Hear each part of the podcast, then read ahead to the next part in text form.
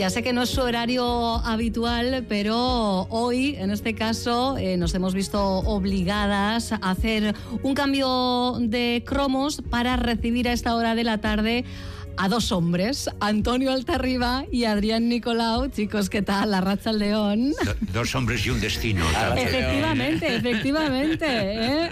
El destino, y vaya destino, esta semana. Ah, buen, ¿eh? destino, buen destino. Sí, sí, sí, sí, sí. Con, con mucho viento, con mucho, eh, con mucho ritmo también, ¿no? Sí, sí. Viento del que no despeina en este caso, ¿eh? No, no, no, no va por ahí, no va por ahí. No, no, no. Bueno, según, ¿eh? Yo creo que los que mm, se decidan a acudir al espectáculo que anunciamos, igual un gorrito y todo eso, porque mm, va a estar Eolo, el dios de los vientos, eh, como maestro de ceremonias, soplando por todos los lados. Pues vamos con ello antes de que el tiempo se nos eche encima. Esta semana habéis tenido, Adrián, el privilegio de acudir al último ensayo de la banda municipal de Vitoria antes de una función muy especial a su vez. Sí, este sábado a las, este domingo a las 6 de la tarde el Teatro Principal Anchoquia acogerá la función Eolo and Company, un concierto didáctico para público familiar en el que se mezcla la música con una escenificación que correrá a cargo del músico y narrador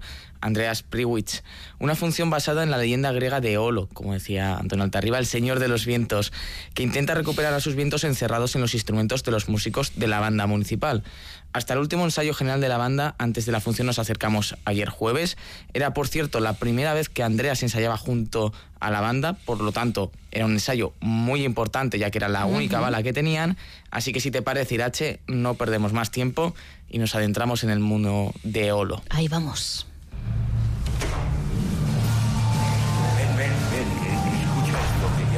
Estamos entrando en la casa de la música y ya se nota. Mira, mira. Son las 9 de la mañana. Entramos en Musiquechea. Los miembros de la banda ya han comenzado su ensayo individual, calentando su cuerpo e instrumento para el ensayo general que comenzará en media hora. En la sala reina la anarquía musical.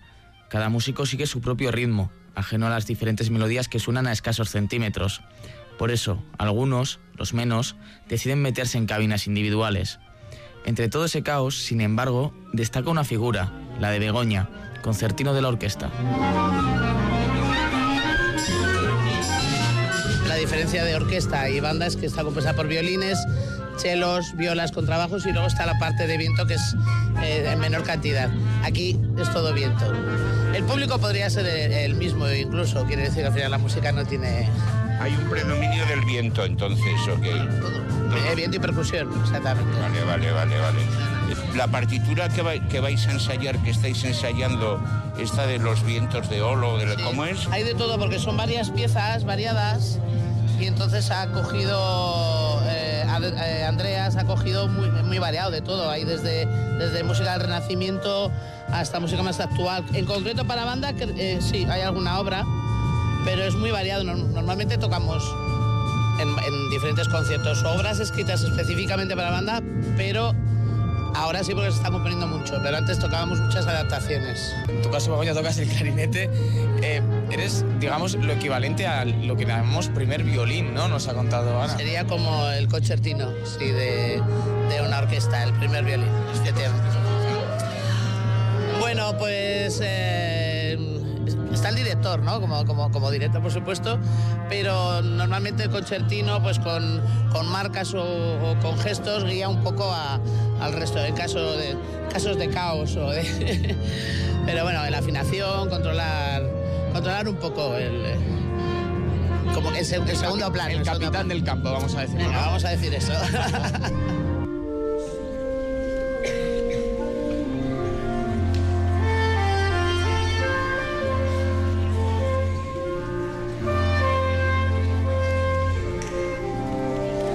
9 y cuarto.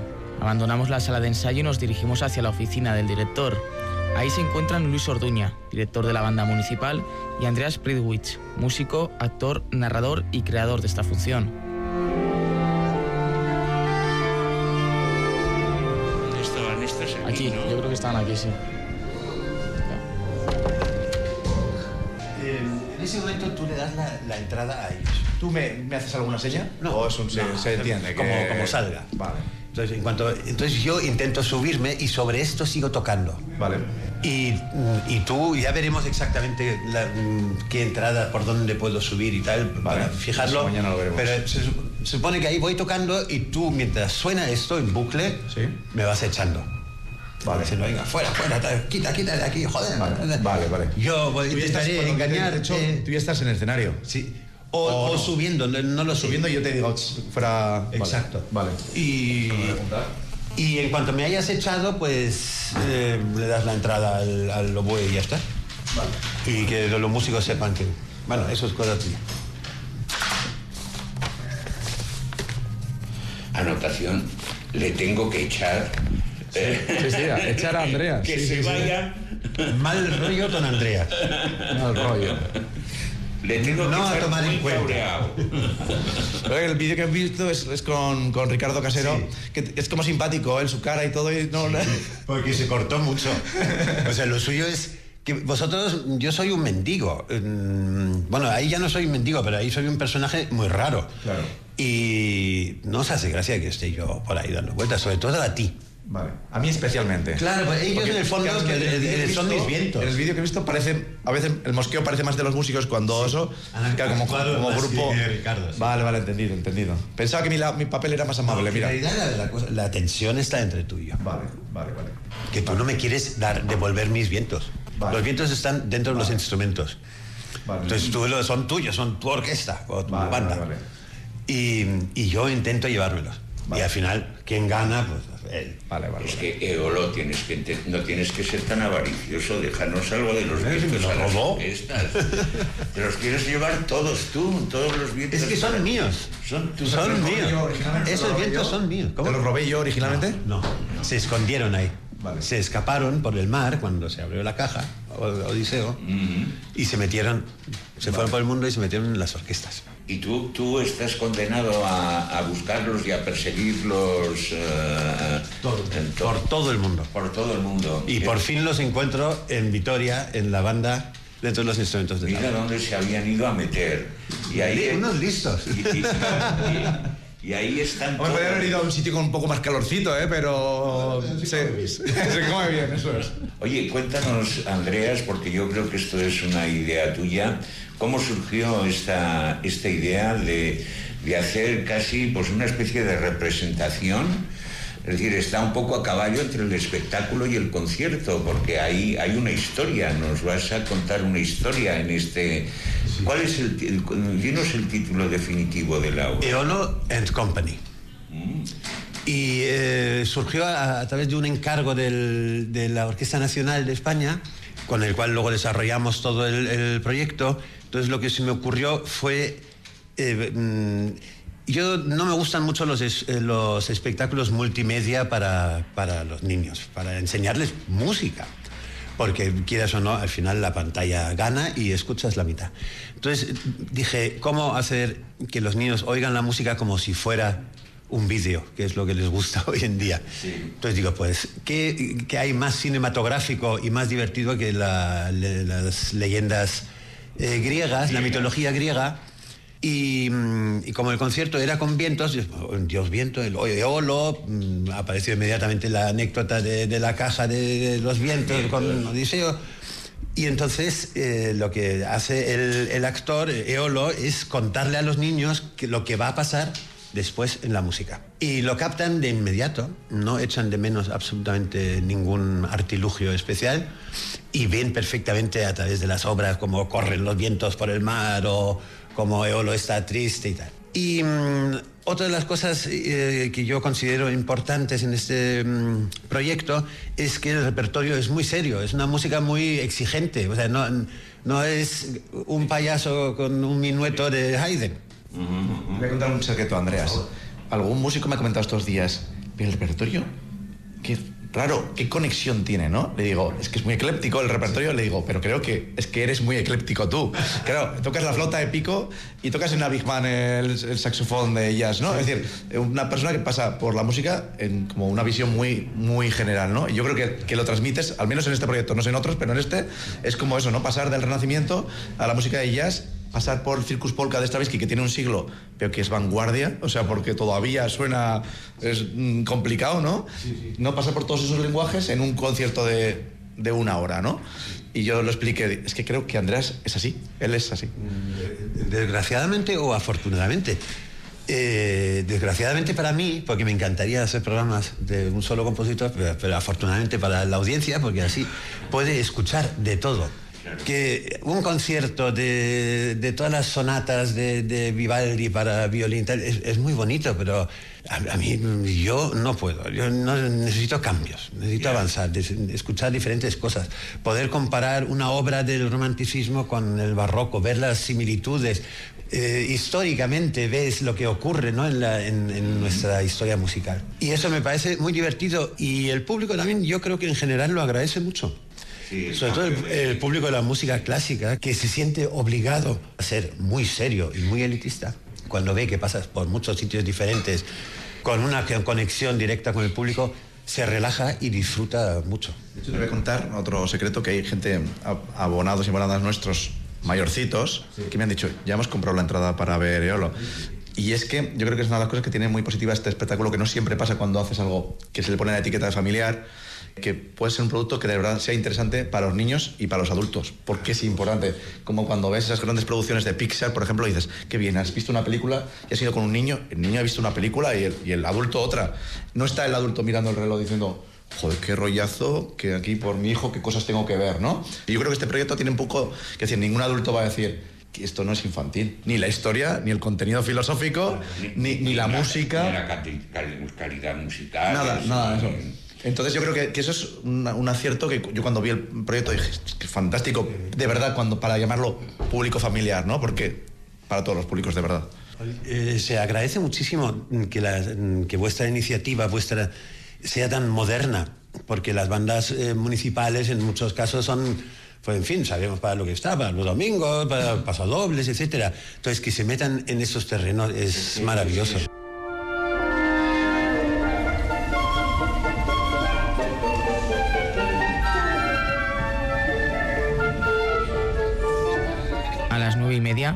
Luis y Andreas abandonan su repaso, recogen su batuta y saxofón respectivamente y se dirigen hacia la sala de ensayo.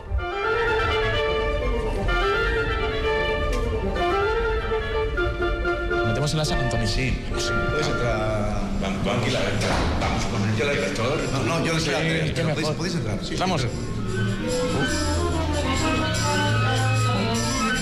Eso sí, antes del ensayo general, el oboe tiene que dar la nota de afinación, es decir, marca una nota de referencia para que toda la banda estén en la misma afinación.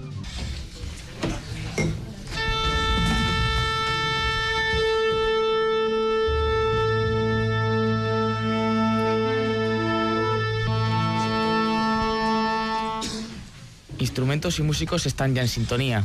Ha llegado el momento de decir las palabras mágicas. Así que, si te parece, Luis, música maestro. esto,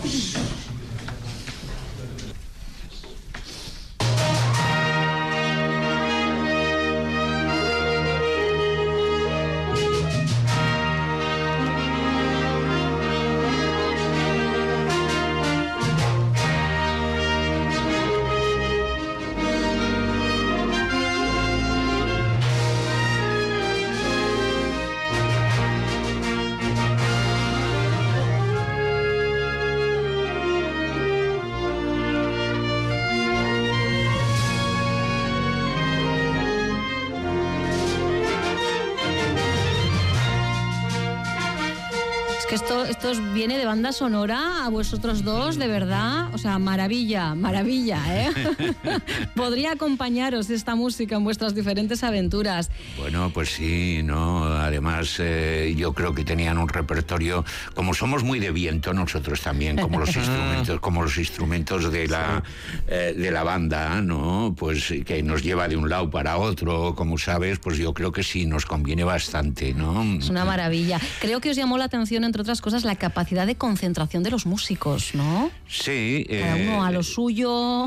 hay, hay un momento que es ese momento de calentamiento, por decirlo así, en el que se produce esa especie de acoplamiento, porque yo creo que a partir del momento en que empiezan a interpretar, músico e instrumento se convierten en una misma cosa, ¿no? Es decir, hay una implicación eh, no solo intelectual, sino también muy física. Tú soplas, mueves los brazos, en la percusión no te digo, ¿no? Y entonces, pues hay como que acordar el cuerpo con el instrumento, que, que, que, mm, tomen, eh, que tomen familiaridad y entonces eso de ver a cada uno en su rincón eh, mm, haciéndose con su instrumento y cada uno tocando aparentemente mm, eh, de manera discordante y todo eso, pero se trata de eso, de, de, reencontrarse con el instrumento y de, y de formar una única entidad eh, que, se va a prolongar mientras dure el concierto. Qué maravilla.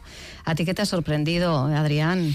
Yo creo que lo que más, precisamente esto que comentaba Antonio Altarriba, el hecho de que cada uno estaba tocando una canción diferente, una parte de, la canción diferente y en ningún momento se molestaban. Tenían una capacidad de concentración que ya la envidiaba yo para mis tiempos de estudiante.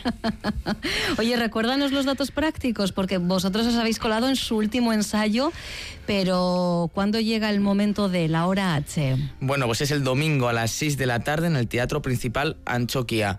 Por lo que nos decían quedan muy pocas entradas, así que los que quieran acudir tienen que hacerlo mm, ya, tienen que comprar desde ya un espectáculo que lo decíamos, en sí parece infantil, pero en absoluto lo es, es para todo el público. Qué maravilla, Antonio. Eh, tú tienes un arte que no se puede aguantar, pero cuando uno se nutre, ¿no? También del talento de, todos, porque mm, al final uno acaba aprendiendo también, ¿verdad? En este tú a tú con, con, otros seres. Bueno, bueno, acaba aprendiendo y luego yo creo que el público eh, tiene una intriga que seguir. ¿Logrará Eolo mm. recuperar los vientos que se han refugiado precisamente en los instrumentos? De la banda musical. Fíjate a dónde han ido a esconderse. Qué maravilla. Pues, ¿Logrará recuperarlos o nos dejará algo para nosotros y poder escuchar, seguir escuchando música? Esa es la pregunta que queda en el aire. Antes de que respondamos a esta cuestión, sabremos cómo queda el partido que enfrenta eh, Euroliga, el Salguiris y el Vasconia a partir de las 7.